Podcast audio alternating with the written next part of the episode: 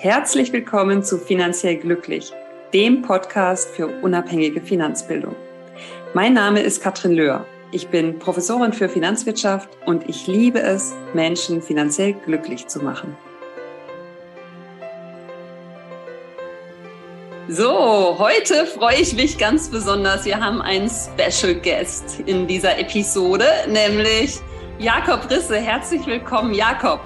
Hallo gleich zu Beginn, ne, bevor ich dich jetzt vorstelle, überlasse ich das gleich direkt dir, damit wir dich direkt kennenlernen. Sag doch mal kurz, wer bist du, was machst du, woher kennen wir uns? Und dann sage ich meine Version der Geschichte. So, die beste Art vorgestellt zu werden. Ähm, also erstmal sage ich natürlich recht herzlichen Dank, dass ich überhaupt hier sein darf. Es ist ja immer wieder eine große Ehre, eingeladen zu werden in, in Podcast Till, was auch immer der Plural davon ist, egal, gehopst wie gesprungen, aber dann vor allem noch in so einen besonderen und wertigen. Also es ist mir tatsächlich eine sehr große Freude und ein tolles Anliegen, heute hier mit dabei sein zu dürfen. Und sonst vielleicht also kurz zu meiner Person, wer bin ich, was mache ich? Also Jakob Risse, das ist schon mal korrekt, das ist der Name.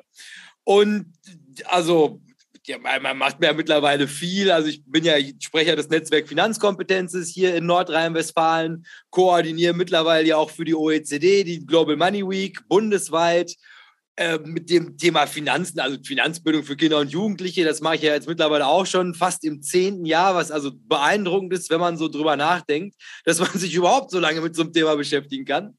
Aber ich glaube, also wenn ich es wirklich zusammenbringen müsste auf eine große Tat in meinem Leben, dann würde ich mich vorstellen mit, hallo, mein Name ist Jakob Risse und man kennt mich aus Sendung mit der Maus, weil ich da noch vor kurzem die Börse erklären durfte. Und ich denke, für den Moment, also das, was man so dazu sagen könnte, und dann die eine Million Euro Frage, woher kennen wir uns überhaupt? Das ist eine ganz spannende Geschichte und da kannst du ja dann direkt gleich mal drauf aufbauen ist, dass ich ja damals in der allerersten Charge von ambitionierten Studenten dabei gewesen sind, die sich diesem Projekt Funny Money angenähert haben. Nur, dass das ja damals noch gar nicht wirklich Funny Money hieß. Also so lange bin ich da schon dabei.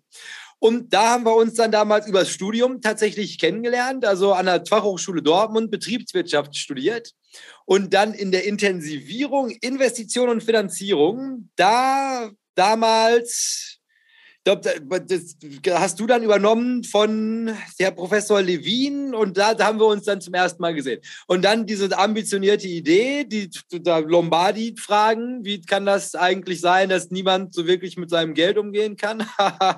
wir aber schon, weil wir so geflissene Betriebswirtschaftsstudenten sind. Und dann klappte das überhaupt nicht. Und die Lösung für dieses Problem könnte man jetzt über acht Ecken als Funny Money bezeichnen. Aber ich glaube, jetzt habe ich auch erstmal genug geredet. Ich glaube, nicht, nicht, dass das jetzt wie so, ein, so eine narzisstische, der Jakob hat 60 Minuten über sich selbst gesprochen, Sendung wird. Nein, sehr, sehr gut. Nein, und äh, ich bin natürlich froh, dass du hier zu Gast bist. Und äh, ja, wir kennen uns tatsächlich jetzt äh, circa zehn Jahre. Und äh, ich kann mich noch erinnern, äh, du bist mir als allererstes irgendwie aufgefallen, weil du so ein vorlauter Student in meiner Vorlesung warst, äh, der äh, geflissentlich immer mal wieder irgendwelche lustigen, frechen, kritischen Fragen gestellt hat. Unter anderem auch in dem Moment, wo ich gesagt habe, hier, es gibt einen Hochschulwettbewerb zum Thema Finanzwissen für Kinder und Jugendliche. Wer hat denn Interesse? Und nachdem du dann fertig warst mit deinen kritischen Fragen, hast du dich sogar dazu angemeldet und hast äh, da mit anderen ähm, Studierenden, also Eka und Alessia, ihr wart, glaube ich, in einem Team, richtig? Oder, oder Frederik war damals noch mit genau, da, bei euch. Eka war, glaube ich, in einem anderen Team, genau. Und äh, dann habt ihr sogar diesen Hochschulwettbewerb gewonnen. Platz Nummer eins äh, vor einer äh, ähm, ja, äh, Jury, die das sich alles angeschaut hat. Und äh, das war tatsächlich 2013. Also 2012, 2013 ähm, haben wir uns kennengelernt. Der Hochschulwettbewerb war dann 2013. Und so ist im Grunde die ganze Story mit Funny Money gestartet. Und ich muss ja eins sagen, also ich bin schon sehr, sehr neidisch, dass du jetzt hier mit Sendung mit der Maus prahlen kannst und ich nicht. Und ich hoffe doch sehr, dass du mich da über deine Connections doch auch noch irgendwie reinbringst, weil ähm, du warst, du warst doch im ARD auch zu Gast. Also ich sag mal, das ist doch das stimmt, aber nicht bei der mit Sendung der Maus für Erwachsene. Ja, ich war bei der Maus für Erwachsene, genau. Das ist ein kleiner Trost, genau. und ähm, ja, so und jetzt, was ist Funny Money überhaupt? Ja, Funny Money ist ein lustiger Name, Finanzwissen für Kinder und Jugendliche. Aber sag doch mal, also äh, ohne dich ähm, ist Funny Money ja sowieso nicht vorzustellen. Du hast es maßgeblich mitgeprägt die letzten äh, Jahre, die letzten ja knapp zehn Jahre. Und äh, sag doch mal. Zehn kann man jetzt bald schon sagen. Ja, 2023, ja. Ja, ja, ich sag, also sag mal, Funny Money ist ja eigentlich auch nichts anderes als die Antwort auf die Frage, was hätten wir uns damals gewünscht, dass man es uns über Geld beigebracht hätte.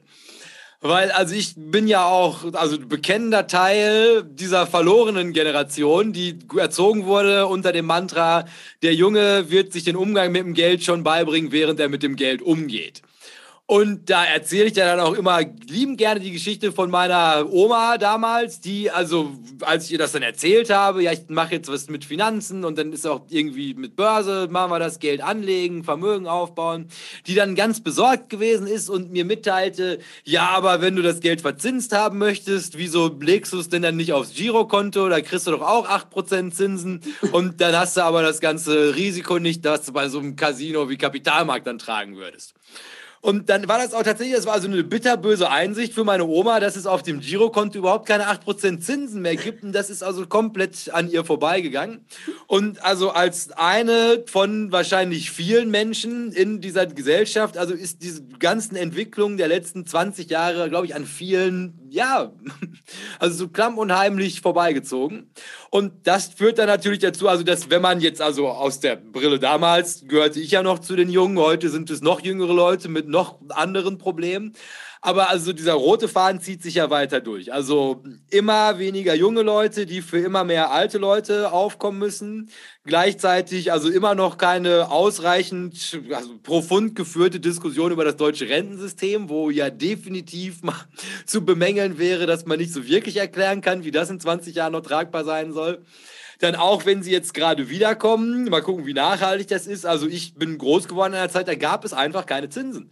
Und das muss man sich ja auch mal überlegen. Also historisch tatsächlich einzigartig. Also, dass wenn du dein Geld sicher irgendwo anlegen wolltest, gab es dafür keine Verzinsung. Gleichzeitig, und auch da gucken wir natürlich gerne drauf zurück, eine Zielinflationsrate von 2%.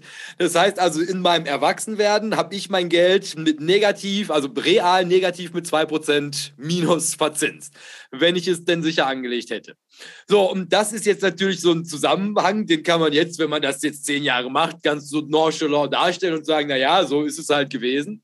Aber für einen Großteil der Leute sind das natürlich böhmische Dörfer. Und wenn man dann halt einfach sagt, also die Problematik, das Risiko der risikolosen Geldanlage, dann fragen die halt nicht, also kannst du mir das mal kurz vorrechnen, sondern die fragen, welche Sprache sprichst du denn da überhaupt gerade? Und das ist mehr oder minder, also wenn auch jetzt schon für ein etwas spezifischer ausgerichtetes Problem, also das mit dem Vermögensaufbau, Rentenproblematiken, Langlebigkeitsrisiken, also da könnte man jetzt auch ein langes Lied von singen. Aber primär geht es bei Funny Money darum, ja erstmal ein Fundament zu legen. Also dass wir zumindest mal gelevelt eine Sprache sprechen können mit den Leuten, die jetzt gerade ranwachsen, die all diese Probleme zum Quadrat haben werden, dass man da sagen kann, also wir wissen schon mal, worüber wir uns unterhalten, wenn wir sagen, wir müssen über Geld sprechen weg von diesem über Geld spricht man nicht, weil ich glaube, das ist kein besonders nachhaltiges Modell in einer Welt, die nicht die von meiner Oma ist, wo es 8% auf dem Girokonto geht und es tatsächlich keinen Anlass gäbe, darüber zu sprechen. Definitiv. Und ähm, jetzt ist das Thema Börse ja sehr, sehr groß und tatsächlich ähm, macht ja Funny Money auch ganz viel ähm, ja, unterhaltsame Aufklärung bei der Basis. Also äh, ne, wie viel nimmst du ein, wie viel gibst du aus, was sind so Tricks, damit du nicht mehr ausgibst, als du einnimmst. Also ich denke da so an die Prio-Ampel, äh, die ihr mal entwickelt habt. Äh, magst du dazu mal kurz was sagen? Also der Grundstein zum Vermögen, deshalb rede ich da eigentlich grundsätzlich immer und auch sehr gerne drüber, ist ja auch nichts anderes, als erstmal einen Überblick über die eigenen Finanzen zu haben. Und so trivial das auch klingen mag, aber es geht immer damit los, erstmal zu gucken, wie ist denn überhaupt meine, wie sind meine Einnahmen, wie sind meine Ausgaben.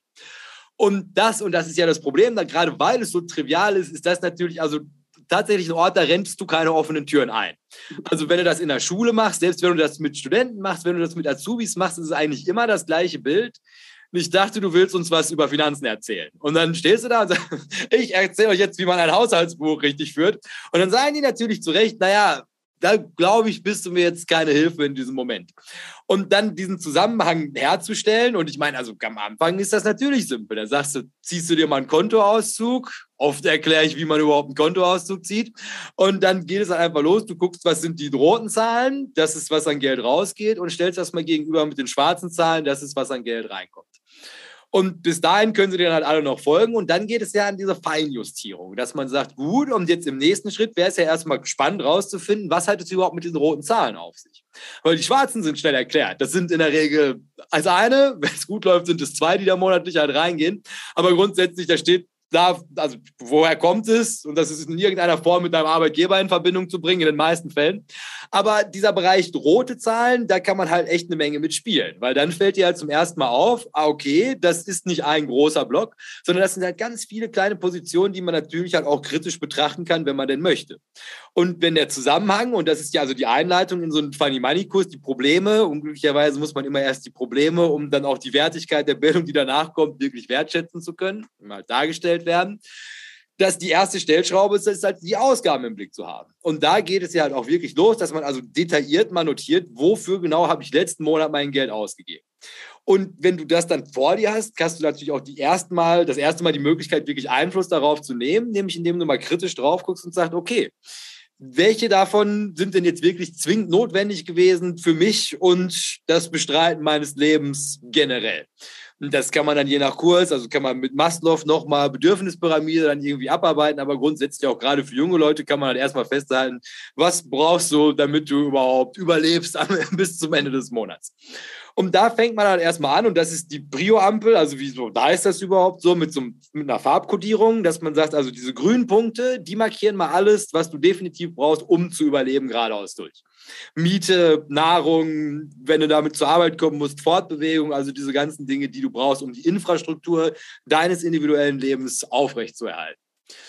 Und dann, und das ist ja auch also ganz wichtig bei finanzieller Bildung, dass so einer wie ich, der kommt jetzt nicht in deine Schule, um dir dann halt also alles von den Lippen abzusparen und mit erhobenem Zeigefinger zu sagen, das ist es jetzt gewesen mit dem Spaß, du musst jetzt sparen, sonst bist du im Alter alt sondern wirklich auch zu sagen, also Leben, du hast nur eins davon, dementsprechend sollst du das auch genießen.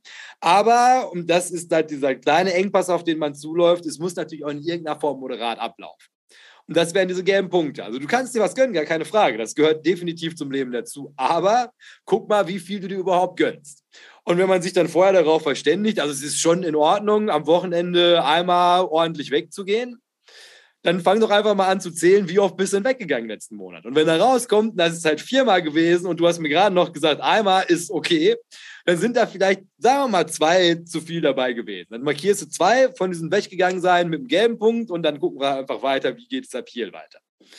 Und dann kommen wir eigentlich schon zu der Rotmarkierung, nämlich Dinge, die eigentlich überflüssig gewesen sind. Und das ist also der eigentliche Augenöffner und das, wo das Geld am Ende wirklich verdient wird nämlich einfach mal alle Dinge, die eigentlich unnötig gewesen wären, mit Rot zu markieren. Und wenn dir dann auffällt, dass du halt in einem Monat zwei Paar Schuhe gekauft hast, unglücklicherweise aber nur zwei Füße hast, an die genau ein Paar Schuhe passt, fällt dir vielleicht auf, dass du ein bisschen zu viel Schuhe gekauft hast im letzten Monat. Und dann, und das ist halt, wieso ich sage, da wird das Geld verdient, ist das natürlich halt auch genau der Punkt, wo man guten Gewissens sagen kann, wenn du dir die Preise für Turnschuhe gerade anguckst, 130 Euro, die du nicht für ein paar Schuhe ausgibst, sind natürlich indirekt auch 130 Euro, die du mehr hast. Sprich, diese 130 Euro, einfach indem du sie nicht ausgegeben hast, hast du sie am Ende des Monats mehr auf deinem Konto und das ist Geld, was du für den nächsten Monat hast. Und das ist natürlich der Punkt, wo die Leute dann halt sagen, hm, so habe ich da noch nie drüber nachgedacht. Und das ist also, wie ich dann auch sage, ja, also ich in meinem eigenen Alltag habe halt also hohe 100, also in hohen dreistelligen Beträgen Geld damit einsparen können, indem ich ein bisschen bewusster mit meinen eigenen Finanzen umgehe. Plus, minus. Genau, und was ich so faszinierend finde, auch an der Prio-Ampel, ähm, die, die Herausforderung ist ja, dass wirklich die neuen Erkenntnisse auch in die Handlungen eingehen und einfließen, ne? dass da eine, ähm, eine Verhaltensänderung mit einhergeht. Und wenn ich halt das einmal so markiert habe oder diese Pünktchen dahin geklebt habe, dann weiß ich halt das nächste Mal, wenn ich shoppen gehe, ist es jetzt ein neuer roter Punkt? Ja, ich ja. überlege mir das sehr gut. Ähm, will ich mir das jetzt antun? Und auf der anderen Seite, wenn ich es dann kaufe, dann weiß ich es aber zu schätzen, weil dann habe ich es mir wahrscheinlich gut überlegt und dann gönne ich mir das. Und dann soll das auch so sein, weil, also was ich ja so schön finde an Funny Money, ähm, ihr seid ja keine Spaßbremsen. Ja, ihr wisst ja auch, dass es äh, schön ist, das Leben zu genießen. Du hast es auch eben gesagt. Und dass das vielleicht auch Geld kostet. Und solange das bewusst geschieht und ja, verantwortungsvoll und irgendwie alles zusammenpasst ins große Bild, ist es doch auch perfekt und ist es auch noch schöner zu genießen, als wenn man das Gefühl hat, hm, irgendwie ist das alles nicht mehr im Rahmen und einfach die Kohle raushaut, ohne, ähm, äh, ohne Sinn und Verstand. Ohne Sinn und Verstand, genau. Ja. Ja, genau. Okay. Und ähm, so schlagt ihr im Grunde den Bogen zwischen, hey, ich muss erstmal äh, schauen, dass ich meine Finanzen im Grunde im Griff habe. Ich meine, ich weiß, ich höre es immer wieder von den Arbeitgebern, ähm, die ja auch äh, immer wieder Funny Money Workshops für ihre Azubis beispielsweise einkaufen, äh, die sagen, die Azubis können Brutto und Netto nicht unterscheiden. Ne? Und dann sage ich immer, ja, klar, wo haben Sie es gelernt? Wahrscheinlich nirgends. Also woher sollen Sie es wissen? Von daher, ähm, ist es natürlich von, von den Arbeitgebern ein sehr, sehr verantwortungsvoller Zug und auch clever aus meiner Sicht, da in die Azubis zu investieren und einfach diese Grundausbildung auch zu vermitteln. Wie macht ihr das in Unternehmen? Kannst du da vielleicht kurz was zu sagen? Also ich sag mal, man kann ja mal festhalten, also das, das, das Schöne oder nicht so Schöne ist, also das, das Niveau ist ja eigentlich immer das gleiche. Also ob du das jetzt in der Schule machst mit der Oberstufe, ob du das mit den Studenten machst, ob du das mit den Auszubildenden machst, in der Regel startest du immer ziemlich nah an Null. Mhm. Und also selbst wenn man sowas in der Finanzbranche macht, da könnte man ja eigentlich sagen, naja, die werden es aber wissen, startet man auch häufig bei Null. Weil natürlich, also, und das ist ja auch diese, also diese verwaschenen Linien, dass man halt irgendwie sagt, also der Umgang mit dem Geld und das ist ja auch diese Diskussion, die halt oft am Thema vorbeigeführt wird, ist also, dass es halt also quasi Finanzen, wo sie dann einfach sagen, na ja, und da muss er das Wirtschaftssystem verstanden haben, dann müsste er wissen, also wie ist das Steuersystem, welche Institutionen gibt es in diesem Land, die das halt irgendwie generell leiten und dann also diese ganz klassischen Wer wird Millionär-Fragen, die bestimmt super sind, wenn du irgendwann bei Wer wird Millionär sitzt, aber die der Person selber, also der, dem Auszubildenden, der Schülerin, dem, dem Azubi, also erstmal überhaupt nichts bringen. Also es ist natürlich schön, wenn der weiß, wie also Angebot und Nachfrage dafür sorgen, dass sich halt Preise neutral in der Mitte finden. Aber was hilft ihm das in seinem Alltag? Und das ist ja genau das, wieso es halt in der, gerade in der Ausbildung halt so besonders relevant ist, sich mit dem Thema auseinanderzusetzen. Weil das ist ja erstmal ein Riesensprung. Also du kommst von im schlimmsten Fall Taschengeld, im besten Fall vielleicht irgendwie BAföG oder sonst 450 Euro Basis und machst jetzt einen Sprung, das Geld, was du zur Verfügung hast, verdreifacht, vervierfacht sich. Und natürlich ist die, der erste Gedanke, den man halt hat, ist, ich bin reicher als jemals zuvor und ganz, also faktisch, wenn man das quantifizieren möchte, klar, du hast deinen Wohlstand gerade vervierfacht. Aber, und das ist halt genau das, wieso da auch besonders viele Leute stolpern und wieso es halt auch gerade, also während der Ausbildung so enorm wichtig ist, das halt vorab präventiv zu vermitteln, im besten Fall im ersten Lehrjahr, ist, dass du natürlich, also mit, obwohl du das ganze Geld hast, natürlich auch ungefähr genauso viel Verantwortung auf einmal zusammen mit diesem Geld halt bekommst. Ne? Und das sind halt 100 Ausgaben, die du halt davor gefühlt nicht gehabt hast und halt diese Struktur erstmal zu erkennen und zu merken, also wenn ich jetzt anfange, autonom mein eigenes Leben zu bestreiten, hat das halt also, also sehr viel mehr Verpflichtungen, die auch monetärer Art sind, die ich aber erst verstanden haben muss, bevor ich halt dann wirklich loslegen kann mit der Kohle. Und da diesen Schritt nochmal zurückzumachen. Und das ist jetzt natürlich halt wieder genau das, was halt dann nicht ganz so so, so populär ist, wenn man das den Leuten mit auf den Weg gibt, dass man sagt, also das Klügste, was du jetzt machen kannst, ist halt erstmal zu gucken, also mit dem Geld, was ich habe, kann ich weiter so haushalten, wie ich es das letzte halbe Jahr gemacht habe, als ich das Geld nicht hatte. Und dann halt einfach wirklich mal tröpfeln zu lassen, was kommt an Dingen, zu denen ich jetzt gezwungen werde. Also ich habe hier so Airquotes gemacht für die Leute im Podcast, äh, weil als junge Person nimmst du das natürlich erstmal so wahr. Da kommt irgendjemand und der nimmt dir dein hart erarbeitetes Geld wieder weg und es geht aber irgendwie kein Weg dran vorbei. Und dann von da aus das Ganze halt wirklich erstmal wachsen zu lassen. Und das funktioniert aber natürlich am besten, wenn du halt vorab schon mal zumindest so ein bisschen Leitplanken drumherum gebaut hast, in denen die Leute dann, also die jungen Leute, die Azubis dann halt auch wirklich denken können. Weil von da aus steht dir die Welt natürlich komplett offen. Aber halt dummerweise in beide Richtungen. Weil das andere Extrem, und das ist natürlich halt das, wo es dann halt wieder schwierig wird, ist also, je später man dann halt also mit den jungen Leuten in Kontakt kommt, über dieses Thema zu sprechen, können natürlich auch so dramatische Ausreißer in die andere Richtung passieren. Ne? Dass du da halt irgendwie sitzt und, also lief es bis hierhin und dann, ja, das Erste, was ich gemacht habe, ist, ich war beim Mercedes-Händler und die haben mir da also ein ganz tolles Paket geschnürt, Leasing, ich fahre jetzt ein C600 ne? und dann, uh, und finanziell, wie sieht das aus? Naja, ich muss halt schon gucken und ich wohne jetzt auch wieder bei meinen Eltern. Ne? Und das sind natürlich genau die Dinge, die es halt schwierig machen, diesen Start ins Leben zu nehmen, weil also die, die externen Reize, die sind mehr vorhanden als jemals zuvor. Also diese, ja. du kannst alles haben und hm. sofort hm. Mentalität. Ich war jetzt die letzte, da war ich bei dir, habe ich, glaube ich, an einer bei der Stadtbibliothek in Köln habe ich einen Vortrag gehalten, beim MINT-Festival. Mhm. Und dann lief ich zurück durch, die, ich glaube, das war, ist dann die Kölner Innenstadt, also irgendwie von wo auch immer, nach wo auch immer. Und dann lief ich an so einem Mediamarkt vorbei und der hat mir dann passend, also zwar vor der WM, zur WM das Angebot gemacht, er könnte mir einen Fernseher verkaufen für nicht ganz 2000 Euro und bot mir an, den über 72 Monate zu finanzieren. Und das und das ist halt also die, die Problematik. Also wenn ich, also ich meine, ich mache ja jetzt nicht nur also praktisch Wissen vermitteln, sondern laufe ja auch viel rum und beschwere mich über Missstände in dieser Gesellschaft, was das Thema angeht. Ist also das ist vielleicht also die größte, die größte Engpass, den ich auch sehe ist das auf der einen Seite, also kannst du ja noch so viel mit den jungen Leuten drüber sprechen, also es ist schwer, alle zu erreichen. Und auf der anderen Seite stehst du aber halt Marketingbudgets gegenüber, die halt quasi am laufenden Band vermitteln möchten, dass es das Natürlichste der Welt wäre, ein Fernseher, den du wahrscheinlich in einem Jahr schon wieder wegtun kannst, weil du noch größere, noch hochauflöseren brauchst, für 72 Monate zu finanzieren. Also, um diesen Zusammenhang herzustellen, dass das überhaupt keine clevere Idee ist. Und das ist also vielleicht der entscheidendste Teil, der Vorbau davon. Und deshalb ist, sagt einer wie ich, das Klügste, was du machen kannst, ist so früh wie eben möglich, junge Leute darauf vorzubereiten. Was heißt das überhaupt? Geregelte Finanzen zu besitzen. Und auf der Information steht es dir natürlich frei, mit deinem Geld zu machen, was du möchtest. Und wenn du den Fernseher über 720 Monate finanzieren möchtest, go for it.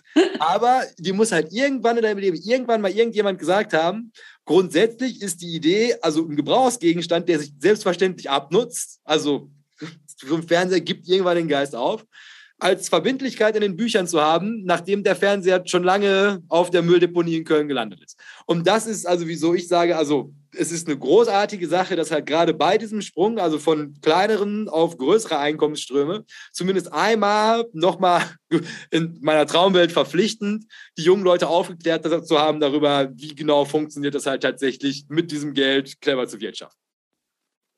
Auf jeden Fall. Und ähm, in der Traumwelt sind wir vielleicht noch nicht, aber wir haben natürlich viele äh, Unternehmerinnen und Unternehmer, die das sehen und äh, die da auch eine gesellschaftliche Verantwortung fühlen. Und wenn die jetzt zu dir kommen sagen, ja, Jakob, bei uns ist es genau so, wie du gesagt hast. Ähm, was kannst du tun? Was kannst du denn dann bieten? Oder wie läuft es normalerweise ab, ähm, um deren Azubis jetzt fit zu machen? Äh, ja, also das, das Programm selbst ist ja, also, also hat ja immer, also selbst vor Corona, und dann kam ja irgendwie Corona. Corona muss man dazu sagen, so furchtbar das alles auch gewesen ist. Aber auf jeden Fall, also für die Umsetzbarkeit von ökonomischer Bildung hat das insofern unsererseits viel getan, als dass wir endlich mal die Zeit gefunden haben, wirklich auch mal einen ordentlichen Satz Dinge zu digitalisieren, die wir halt immer gebraucht haben. Und der klassische Ablauf ist natürlich immer, also man führt dann erstmal das obligatorische Gespräch. Hallo, wir haben das gefunden im Internet und das klingt interessant. Was machen Sie denn da überhaupt? Das Tolle ist, wenn die dich anrufen, die, die dich anrufen, das funktioniert halt herrlich, weil das sind Leute, die haben das Problem gesehen und dann auch verstanden, dass was dagegen gemacht werden muss. Ne, weil also am Ende als Arbeitgeber übernimmst du selbstverständlich Verantwortung für die Leute, die du da halt quasi vorbereitest auf ihr Berufsleben und da gehört das einfach mit dazu. Und du hast ja auch nichts davon, wenn du halt im Endeffekt auszubilden hast und du machst die super frisch für den Job und dann haben die aber immer noch nicht den Kopf frei, weil sie halt, was weiß ich, vier Fernseher im Hintergrund, vier Fernseher im Hintergrund laufen haben, die halt alle noch finanziert werden auf 72 Monate und dann kann er sich nicht konzentrieren, ist abgelenkt und bringt dann doch schon wieder nicht die Leistung, die du dir erhofft hast, als du ihn so gut ausgebildet hast. Und das, und das ist ja auch nichts anderes als Gesundheitsmanagement, ne? wenn er den Kopf halt frei hat, wenn er halt einfach mhm. zumindest also die Baustelle schon mal geklärt hat, weiß, also was die Finanzen angeht, bin ich auf der sicheren Seite. Ich kann mich auf das konzentrieren, was wichtig ist. Und es ist ja auch nichts anderes als Finanzen. Ne? Also die Karriere zu machen, das fällt dir halt sehr viel einfacher, wenn du halt weißt, ich muss mir nicht irgendwie Sorgen darum machen, wie ich meine nächste Miete bezahle. So, aber jetzt komme ich vom Thema. Also auf jeden Fall auf ungefähr auf diesem Niveau unterhält man sich dann und dann also ist man sich auch relativ schnell einig und dann gehen wir die Themen durch. Also was wünschen sie sich? Und das ist auch wieder eine tolle Sache. Also das, was die sich wünschen, ist mehr oder minder genau das, was wir strukturiert haben. Also jetzt könnte ich natürlich sagen, weil wir genau gleich denken, aber natürlich ist das halt auch ziemlich nah am Kunden entworfen worden, das Produkt. Und ähm, dann gibt es in der Regel erstmal eine Auftaktveranstaltung, die, wenn das räumlich einrichtbar ist, also fahren wir da auch hin, im besten Fall ist es halt quasi ein eintägiger Workshop, wo man halt erstmal überhaupt die jungen Leute einstimmt darauf. Also wieso überhaupt Finanzbildung? Wer sind wir überhaupt und was qualifiziert mich, außer jetzt die Tatsache, dass ich bei der Maus gewesen bin, überhaupt euch was über Finanzen zu erzählen? Und das ist ja auch eigentlich immer das gleiche Lied. Ja, ich kann das, weil es geht mir halt genauso. Ich war, wie ihr vor zehn Jahren, hatte genau die gleichen Sorgen.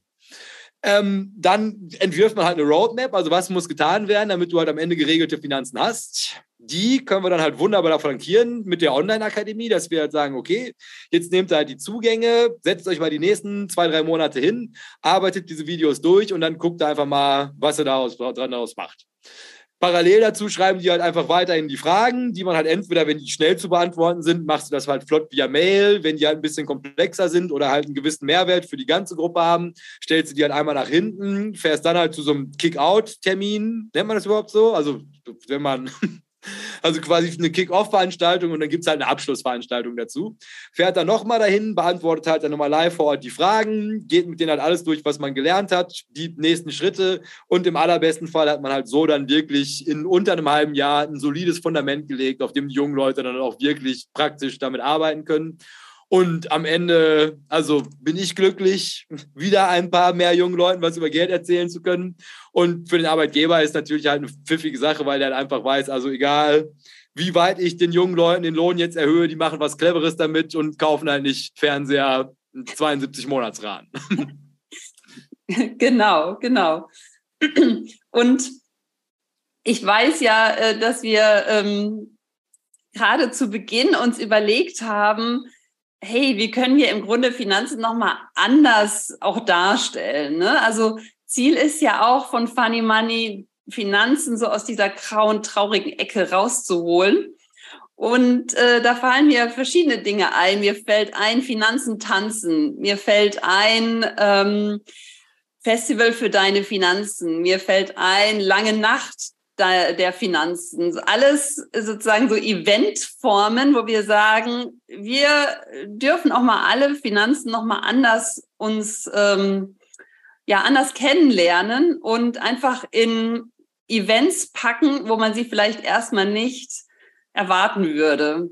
Was aus deiner Sicht, was sind da so die Erfahrungen? Ähm, du warst bei unzähligen Veranstaltungen, ähm, mit ganz bunten Funny Money Ständen. Ähm, und äh, ja, wie sind die Reaktionen darauf oder deine Eindrücke auch?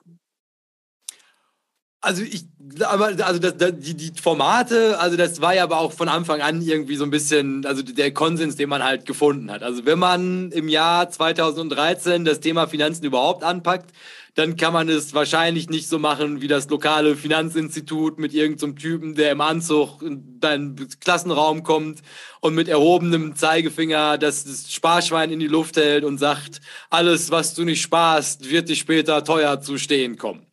Weil, und die Erfahrung hat man ja auch selber gemacht, ist also, ja, ich meine, es ist halt schon eine ablehnende Haltung. Ne? Also halt, man kommt da hin und dann kommt und man will dir mal wieder irgendwie irgendjemand was erzählen. Und das war das ja, also das die Frage immer gewesen, also wie kann man das bewerkstelligen, dass man am Ende in eine Schule kommt und so, das ist ja der Grundnenner, auf dem man das gestartet hat und wird jetzt erstmal nicht als, als, als, als Teil von dieser grauen Masse Bildungsvermittler, sondern tatsächlich primär erstmal als Fremdkörper wahrgenommen, der halt jetzt irgendwie was anders macht. Und da sind ja also diese sind die bunten Materialien draus entstanden, sind die Piktogramme draus entstanden, ist auch dieser ganz spezielle Sprachduktus, in dem ich mittlerweile mein ganzes Leben bestreite, draus entstanden. äh, also dass man sich halt immer die Frage, also wie genau muss es klingen, damit die jungen Leute am Ende sagen, okay, das ist was anderes und es ergibt vor allem auch Sinn. Also die Basis ist halt immer, also kompetent muss es natürlich sein bis unter die Haarspitzen. Also du kannst es dir halt nicht erlauben, wenn du es schon bunt, poppig und auf locker darstellst, dass du halt fachlich dann irgendwie auf Abwägen unterwegs bist. Deshalb, also ist es eigentlich, du musst ein wissenschaftliches Fundament schaffen. Mhm. Und darauf aufbaut, musst du halt gucken, wie kann ich das so aufbereiten, dass die Leute am Ende sagen, zum einen, ich verstehe es, das ist natürlich ganz entscheidend. Also es hilft, ist dir absolut nicht geholfen, wenn die Leute am Ende sagen, das war irgendwie voll Feuerwerk, aber keine Ahnung, worüber der da geredet hat. Und äh, es dann aber von da aus, also so zu kommunizieren, dass es halt also verständlich ist und vor allem auch diesen Praxisbezug herzustellen.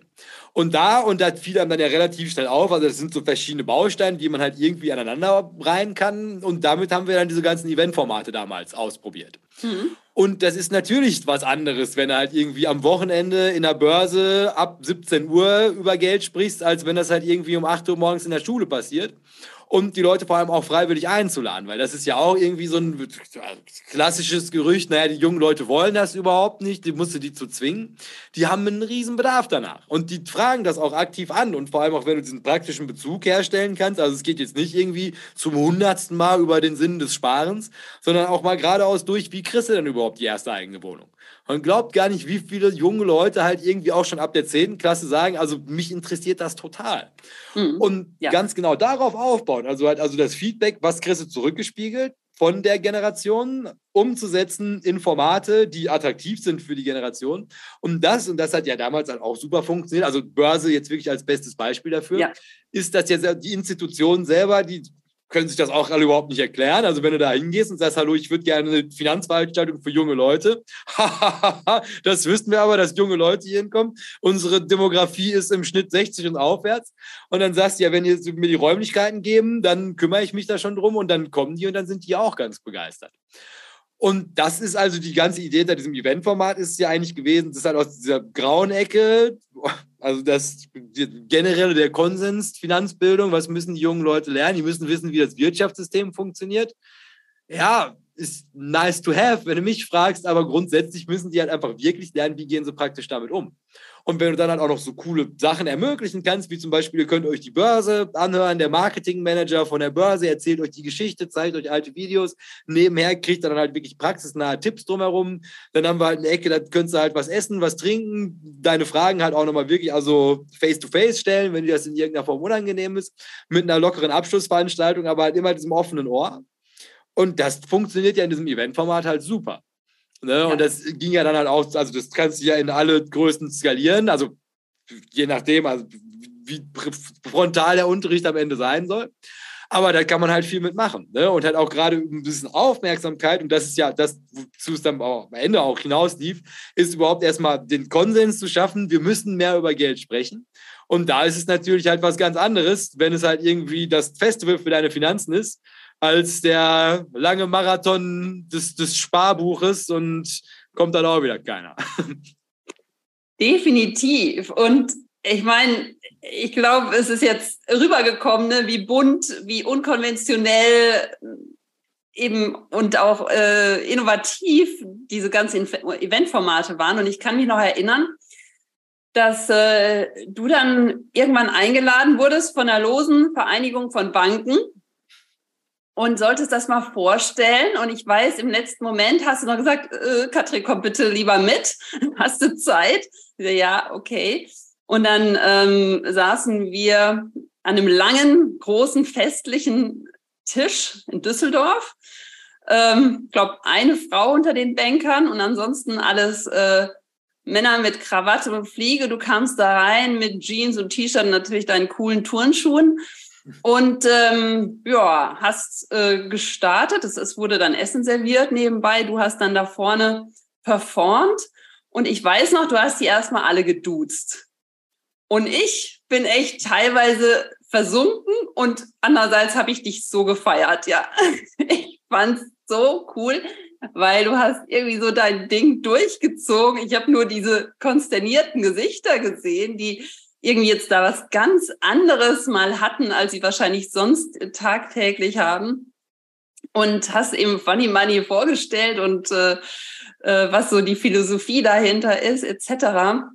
Und besonders gut hat mir dann der erste Kommentar nach deinem Vortrag gefallen, nämlich einer äh, sagte, ja, also wenn ich jetzt so in die Runde schaue, dann frage ich mich, vielleicht sind wir auch das Problem.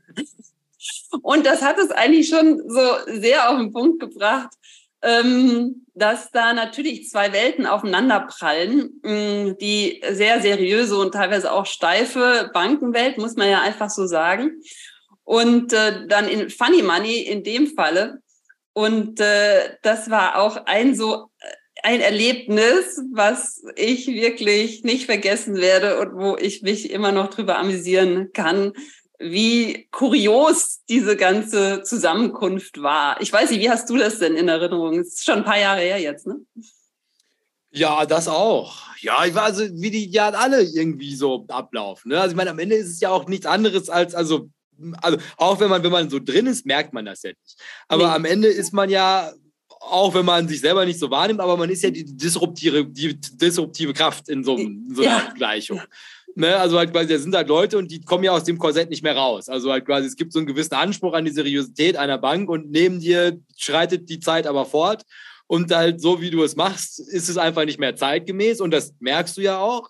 Und dann steht halt, also kannst du halt die als die, die momentan, also die jungen Leute erreichen und ja auch, also die andere Nachfrageseite, also halt quasi den Unternehmer, der ja auch genauso gut sagen könnte, ich lade halt das lokale Finanzinstitut ein und entscheidet sich aber auch aus irgendwelchen Gründen dagegen, ne? weil der natürlich auch also weil der natürlich auch näher am Markt sein muss, sich halt immer die Frage stellt, also wie genau kann ich denn jetzt also wirklich das Maximum halt auch für meine Leute rausholen? Und da geht natürlich halt auch einfach viel über die Art und Weise, wie es vermittelt wird.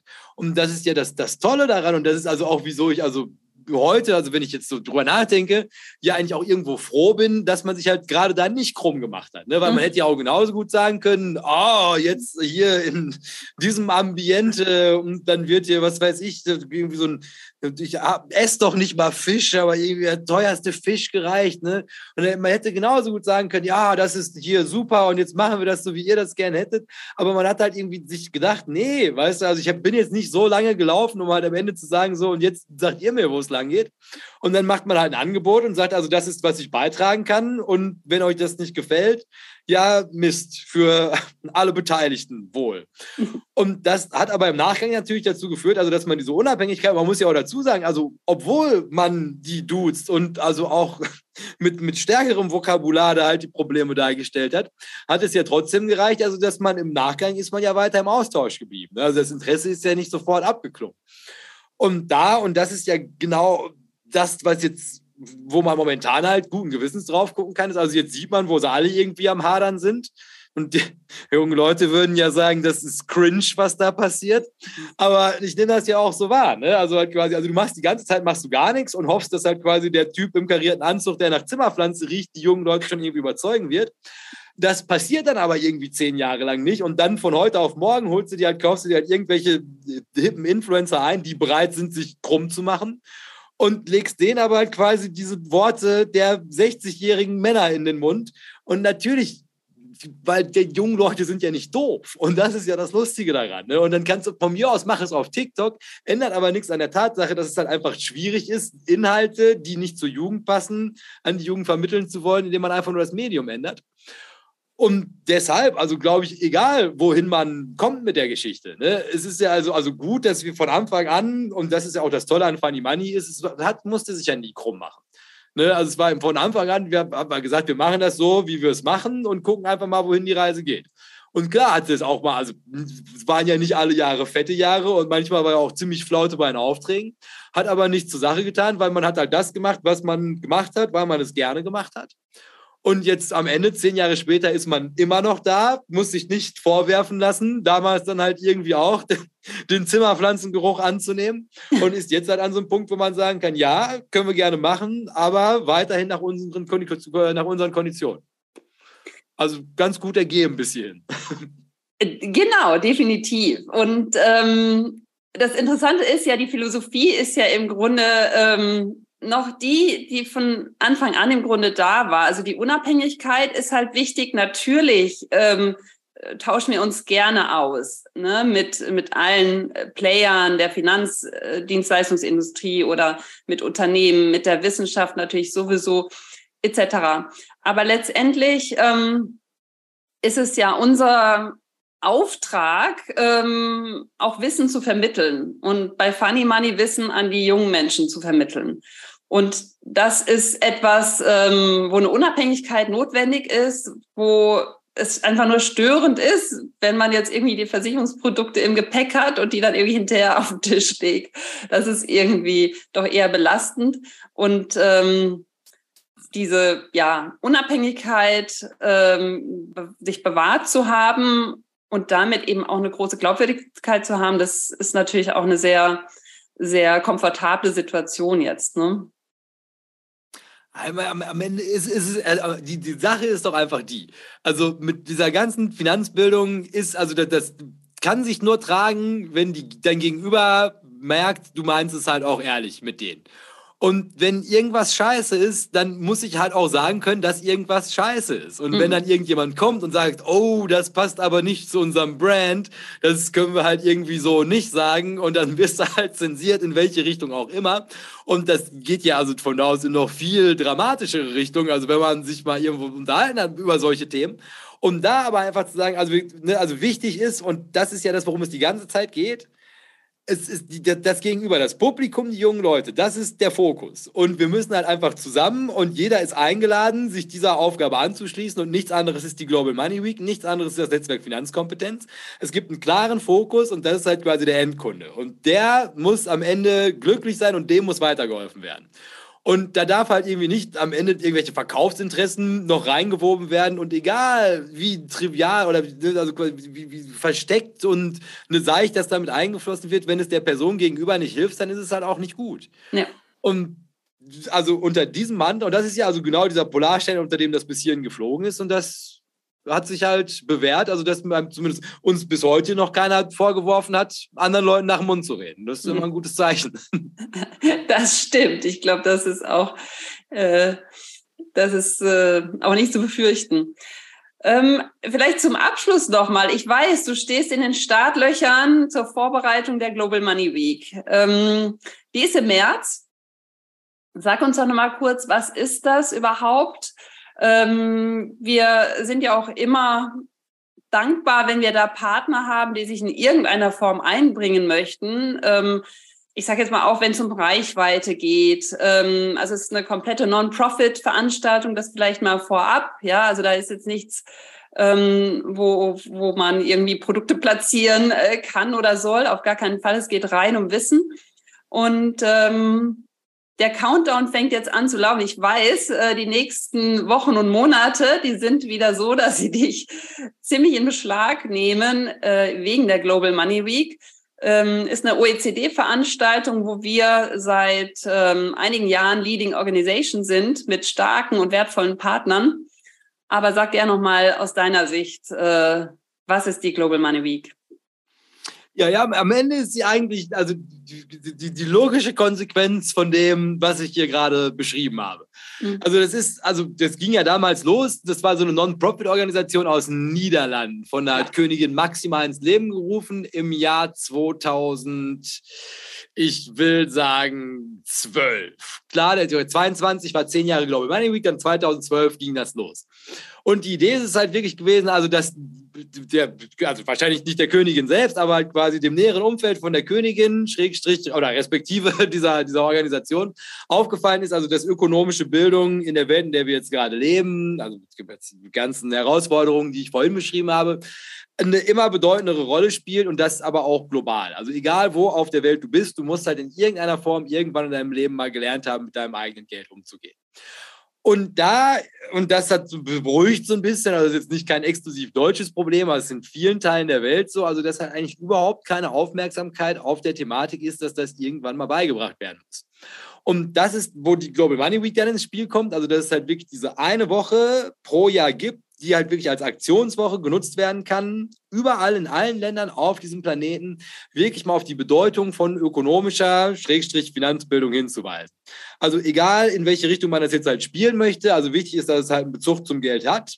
Und da halt einfach wirklich mal Aufmerksamkeit, also alle Scheinwerfer, die wir haben, ein Jahr, eine Woche im Jahr, ist ja nicht zu viel verlangt, auf dieses Thema halt zu verwenden. Und dann ist das eigentlich eine ganz schöne Sache, weil es halt einfach als dezentrale Kampagne so funktioniert. Also einer setzt den Hut auf. Das sind ja wir seit 2017, glaube ich. Und ähm, der koordiniert das dann halt quasi, also für das Land selber. In unserem Fall wäre das jetzt halt Deutschland. Das heißt also, Leute melden sich dann bei mir via E-Mail, telefonisch, wie auch immer man so in Kontakt kommt und verkünden erstmal Interesse an der Veranstaltung selber.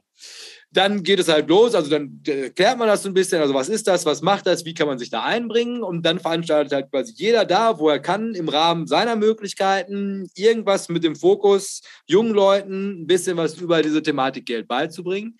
Immer mit dem Hinweis, es darf nur was beigebracht werden, es hat absolut keine Verkaufsinteressen, es ist ein klares Ausschlusskriterium.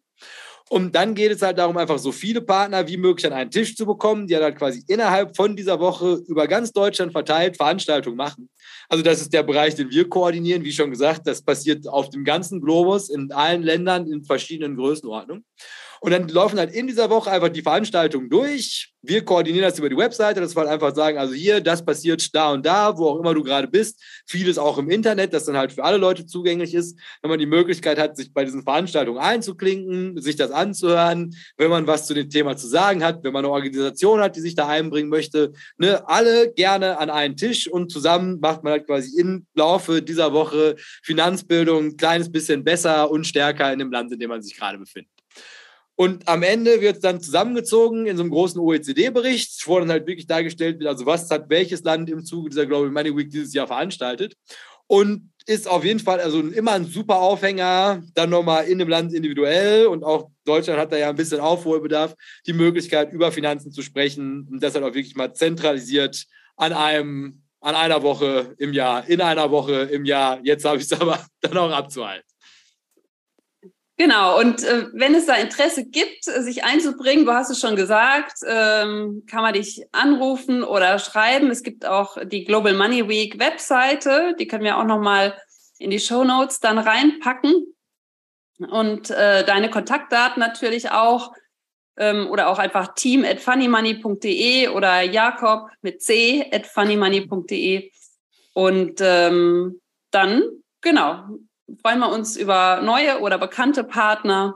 Äh, da ist ja da auf jeden Fall schon, schon einiges äh, da und noch viel Potenzial natürlich. Ähm, wir versuchen jedes Jahr besser zu werden, mehr Reichweite zu bekommen. Und ähm, deshalb bin ich schon ganz gespannt auf 2023, die Global Money Week.